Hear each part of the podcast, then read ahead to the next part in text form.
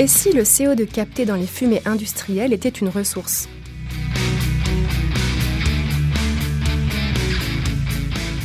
Curieux et curieuses des énergies de demain, nous apportons des éléments de réponse dans ce cinquième épisode. Aujourd'hui en France, 0,8 millions de tonnes de CO2 sont consommées par an, dont 70% par l'industrie agroalimentaire. Des produits chimiques aux matériaux de construction, les possibilités de valorisation du CO2 sont nombreuses, avec un potentiel particulièrement important dans le domaine des carburants de synthèse. Pour en parler, nous accueillons Catherine Laroche, chef de projet recherche et développement CCU, et Jean-Philippe Hérault, chef de projet dans le domaine des biocarburants avancés. Bonjour à vous deux et merci d'être avec nous.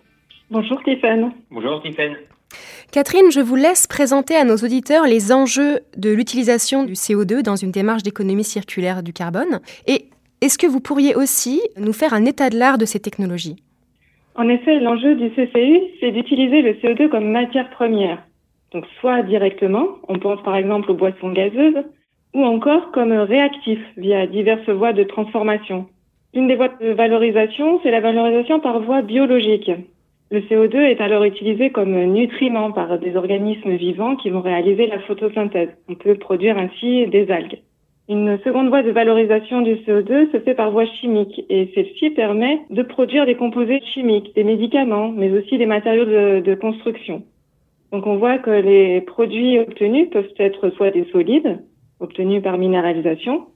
Donc euh, l'exemple, c'est la synthèse de calcaire à partir de chaux, mais euh, ces produits peuvent être également sous forme liquide ou même euh, gazeuse. Et on peut préciser également que tous ces produits n'en sont pas du tout au même stade de développement. Certains sont déjà fabriqués industriellement à partir de CO2. C'est le cas de l'urée, qui est destiné à la production d'engrais. Donc, on en fabrique à hauteur de 100 millions de tonnes par an, donc largement industriel, ou également destiné à la fabrication de plastique. Et on a aussi le cas de l'acide salicylique qui est utilisé comme précurseur pour fabriquer l'aspirine. Mais il y a aussi de nombreuses autres synthèses qui sont en cours d'investigation de, façon à démontrer leur faisabilité. Il s'agit par exemple euh, de la synthèse d'acide acrylique, d'acide carboxylique en général, les carbonates organiques, mais aussi euh, les isocyanates. Donc la finalité de l'ensemble de ces composés, c'est le plus souvent la fabrication de plastique. Et le CO2 peut également servir à fabriquer des carburants. Et là, on imagine bien que parvenir à valoriser le CO2 de cette manière, ça permettrait de limiter le recours aux carburants d'origine fossile. Le potentiel estimé de cette valorisation se situe entre 1 et 4 gigatonnes de CO2 par an. C'est intéressant, mais cela reste modeste vis-à-vis des 32 gigatonnes de CO2 que l'on émet annuellement. Et concrètement, comment fonctionne la valorisation? Comment on transforme une molécule de CO2 eh bien, c'est un challenge parce que le CO2, c'est une molécule très stable, c'est-à-dire qu'elle est difficile à faire réagir avec, avec d'autres molécules. pour le valoriser, ce CO2 en carburant, l'approche que nous avons suivie, nous, à IFPEN, consiste à d'abord transformer le CO2 en une molécule intermédiaire plus réactive. Il s'agit du monoxyde de carbone, le CO. On va ainsi former avec de l'hydrogène le syngas, autrement appelé le gaz de synthèse, à partir duquel sont fabriqués ensuite les carburants liquides ou gazeux. Et cette réaction, qui consiste à convertir le CO2 en CO, nécessite de l'hydrogène et également un apport en énergie. Pour cet usage, l'hydrogène est obtenu par électrolyse de l'eau, c'est-à-dire électrolyse qui transforme l'eau en hydrogène et en oxygène, et ce, en utilisant de l'électricité d'origine renouvelable, c'est-à-dire issue d'énergie éolienne, solaire, hydraulique ou même géothermique. On peut également utiliser une électricité d'origine nucléaire, en tout cas une électricité non émettrice en CO2. Ainsi, on voit que l'énergie qui va être contenue dans les carburants produits à partir de CO2 provient de l'électricité finalement. Et c'est la raison pour laquelle on parle d'électrocarburant ou encore de e-fuel en anglais. D'ailleurs, Jean-Philippe, je te laisse prendre le flambeau maintenant pour parler de la synthèse de ces carburants. Merci Catherine. En effet, la conversion du CO2 en CO n'est qu'une étape dans l'obtention de carburant.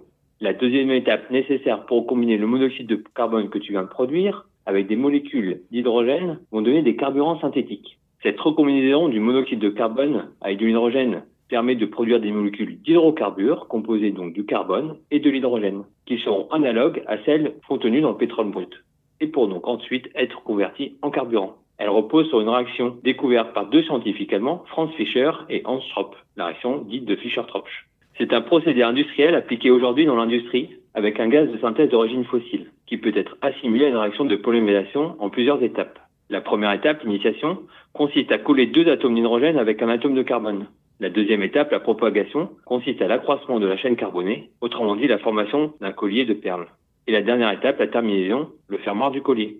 Les produits issus de la synthèse Fischer-Tropsch sont similaires à de la cire de bougie, mais non utilisables directement comme carburant pour le secteur des transports. Il faut donc les rendre conformes aux exigences attendues pour les carburants de type kérosène ou gazole.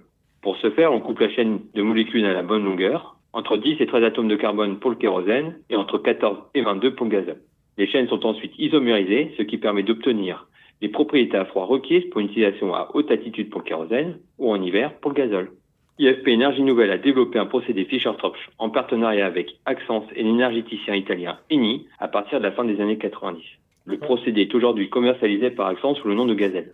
D'accord. Et, j'imagine que la transformation du CO2 en carburant représente une réelle opportunité pour les objectifs que la France s'est fixés en matière de décarbonation.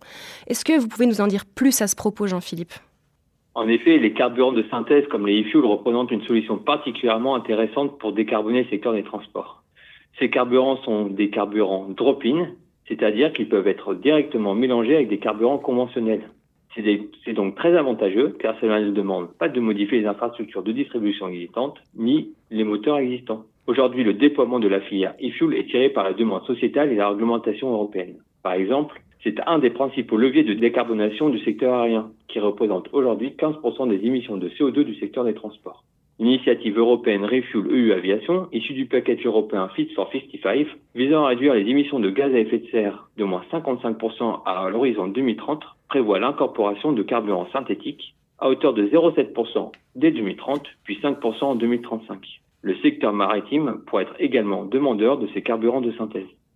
Eh ben, je vous remercie tous les deux d'avoir répondu à nos questions et de nous avoir éclairés sur la valorisation, un sujet encore nouveau qui méritait qu'on s'y attarde. Curieux et curieuses des énergies de demain, encore merci d'avoir été au rendez-vous et on se donne rendez-vous pour le prochain.